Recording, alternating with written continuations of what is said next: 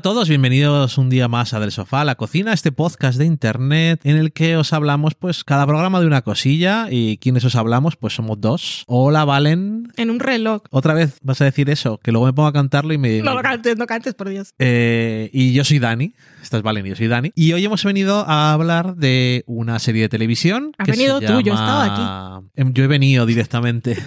he venido al estudio de grabación y la serie de la que vamos a hablar es eh, Mr. and Mrs. Smith, que se acaba de estrenar hace poco en Amazon. Prime Video y que tiene ocho episodios, les hemos visto todos. La serie es, eh, está creada por eh, Donald Glover y Francesca Sloan y que trabajaba también en Atlanta Sí. y está protagonizada por Donald Glover y Maya Erskine que, mm, que dicen siempre que la serie está basada en la película de Dog Lineman de 2005 que está protagonizada Dicen por... siempre como si se lo estuviera inventando No, alguien. Te digo, ahora te digo por qué te lo digo. Eh, que está basada en esta película, que está protagonizada por Brad Pitt y, Por Brangelina. y Angelina Jolie, que fue Era Brangelina, ¿es? la película en la que decían, en esta película se liaron y entonces fue cuando dejó de estar con Jennifer Aniston y todo eso. Era esto, ¿no? Sí. Bueno, pero es que estaba mirando y resulta que hay una serie también de espías de 1996 que se llama Mr. and Mrs. Smith, que duró. La cancelaron antes de que terminara la primera temporada en CBS. Y era más o menos del mismo estilo de cosa. Y luego también hay una película del 31 de Hitchcock que no tiene nada que ver.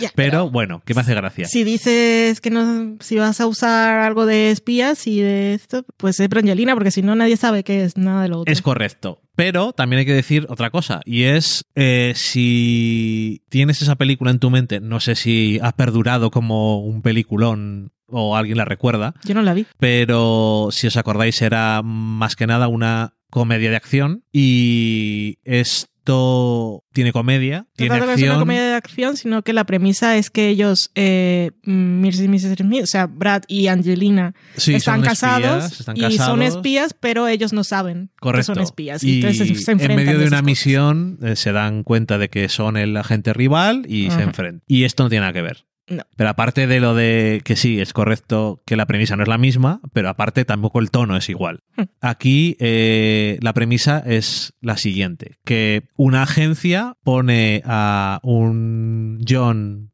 Smith y a una Jane Smith en, a vivir juntos y hacer misiones juntos como si fueran eh, The Americans. como si fuera de Americans, solo que en la época moderna y no es tanto a veces de espías como más... No sé, a mí me suena más que esta agencia debe ser algo así como Hi, hi.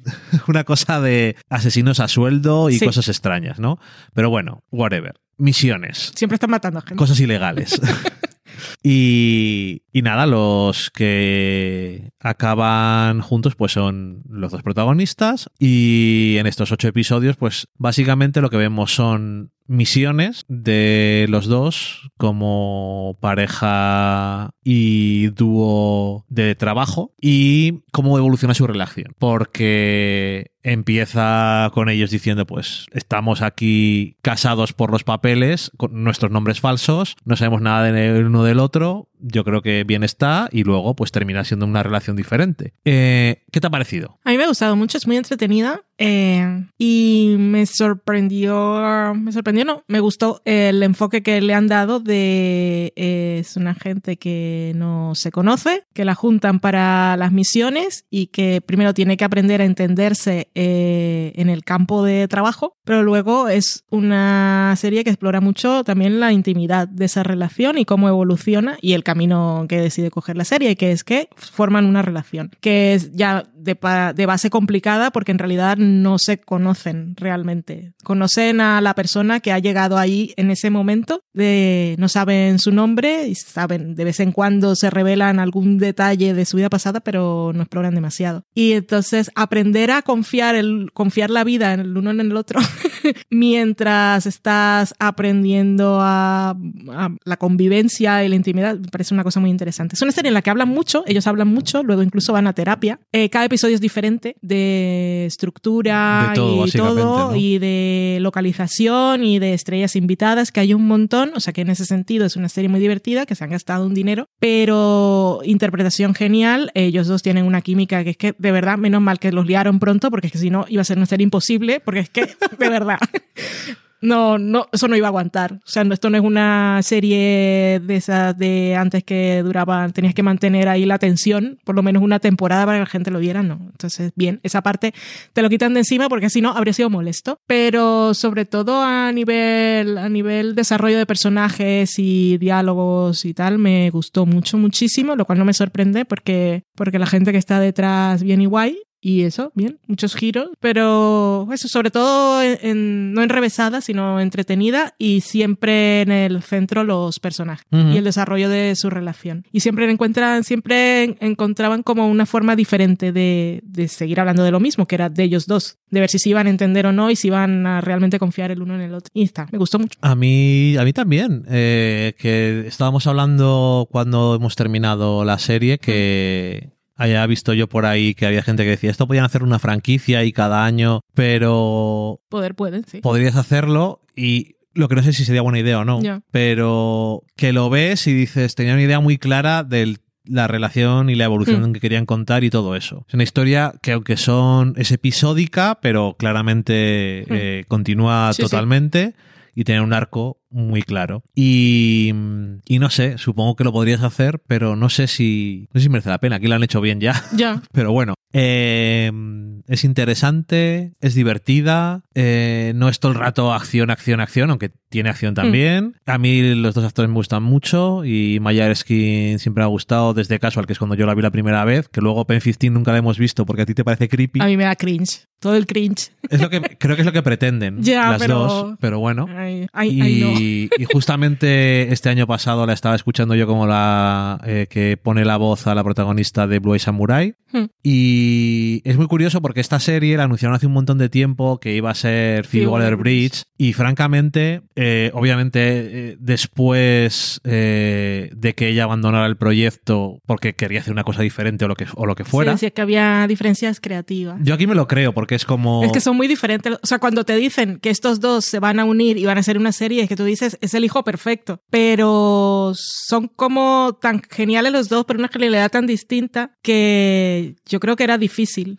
Y tienen las ideas muy claras Sí. que no siempre es tan bueno porque ¿quién va a llevar Mm, sí, la sí. batuta de líder? Porque ahora Phoebe, Phoebe Waller-Bridge a lo mejor en un proyecto de este tipo pues no le apetece hacer eso, sobre Claro. todo cuando su personaje es un protagonista tan claro, ¿no? Mm. Eh, y queda igual, que lo que quiero decir es que, que seguro que había estado bien, pero después de que ella se fuera, claramente no han dicho ponemos a otra persona y ya está. Mm. O sea, han incorporado a la nueva actriz como parte de las tramas. Sí. Porque que sea, eh, que no lo sé, en la serie es medio japonesa. Sí, No sé cómo, eh, cuáles son los orígenes de la actriz. Creo que sí, ¿no? imagino. Creo que el otro día lo vimos en una entrevista que estaban hablando ellos y que ella lo comentaba que era japonesa, o por lo menos su padre o su madre. Sí. Pero bueno, en cualquier caso, que eso está metido dentro de la serie y no lo ignoran, que igual que no ignoran que él es negro, pero que si ella hubiera sido Phoebe Waller-Bridge no tenía a thing. Pero bueno, hubiera sido algo diferente totalmente seguro. Eh, a mí me ha gustado y básicamente eh, el, el resumen es que te, te gustan ellos o no te gustan. Eh, y me parecería mal que no te gustaran, pero bueno, como es tan complicado que no te gusten. Está muy bien. De tono está bien porque es, acción, digamos que espías, pero como dices tú, son otro tipo de misiones.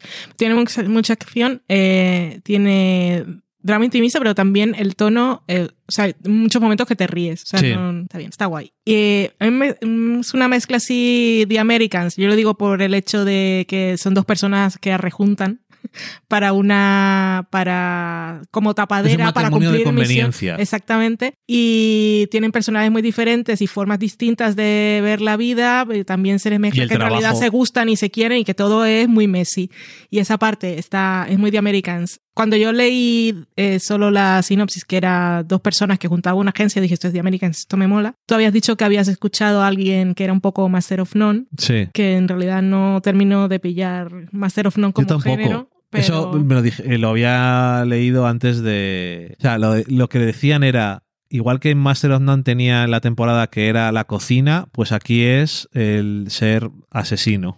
Nah, A mí- eso un poco forzado. Yo también. Me recordaba más un poco a la... Pero un poco. ¿Cómo se llamaba la serie aquella que tenía episodios cortitos? Que salía, creo que era Rosamund Pike. Que eran unos que iban a hacer terapia de pareja, pero nunca veíamos realmente la terapia, sino las que estaban separados Sí. y quedaban antes. que quedaban en un bar antes. Sí. Eh, Se han hecho, por cierto, una segunda temporada. Sí, que no la vi. Pero Me recordaba por momentos, eh, antes de que tuvieran terapia de pareja en el episodio.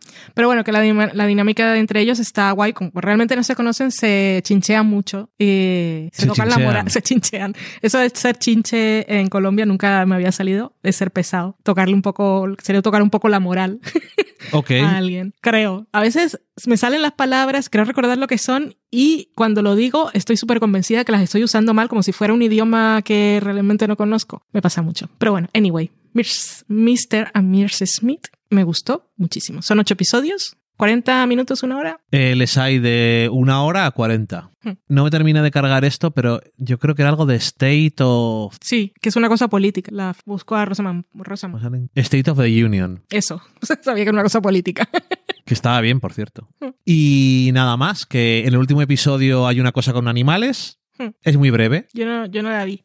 Porque estaba todo el rato pensando porque te dije que iba a pasar. Sí, y además estaba viendo, es el momento, porque ella no está mirando. Está en la cocina, para que lo Es sepáis. es súper breve y no... y es al principio, más o menos. y no es una cosa que se olvida, que ha pasado. Hmm. Que a veces también tú te distraes mucho porque estás todo el rato pensando. ¿Por qué nadie está hablando de esto? Porque nadie está hablando de lo que ha ocurrido, que yo lo sé. Así que nada, eh, ahí está la, la advertencia. Y nada más, que eh, nos escuchamos otro día. Adiós. Bye.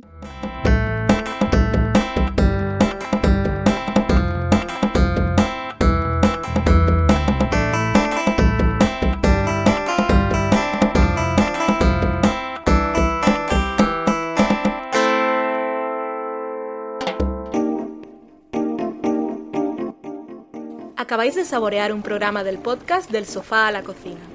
Para prepararlo hemos usado los siguientes ingredientes. Un Dani, una Valen y una licencia Creative Commons, reconocimiento no comercial compartir igual. Cuando tenemos los ingredientes, los picamos muy finos, los dejamos pochando en una sartén y cuando estén caramelizados, los mezclamos con la licencia Creative Commons, que, cuidado, no admite uso comercial de la obra original ni derivadas, que se tienen que distribuir con la misma licencia que la original, siempre citando a los creadores. Después de 10 minutos, condimentamos la mezcla con iTunes, iBooks, Twitter y un poco de Facebook. Si no encontráis las adecuadas en el mercado, buscad el nombre del blog. A continuación, introducimos en el horno y, después de 30 minutos, lo servimos aderezado con música distribuida con licencia Creative Commons a través de Jamendo. Al final del post correspondiente vienen especificadas concretamente. Si tenéis alguna duda con respecto a la receta o a cualquier otra cosa, podéis preguntarnos a través del correo electrónico del sofá a la cocina Buen apetito.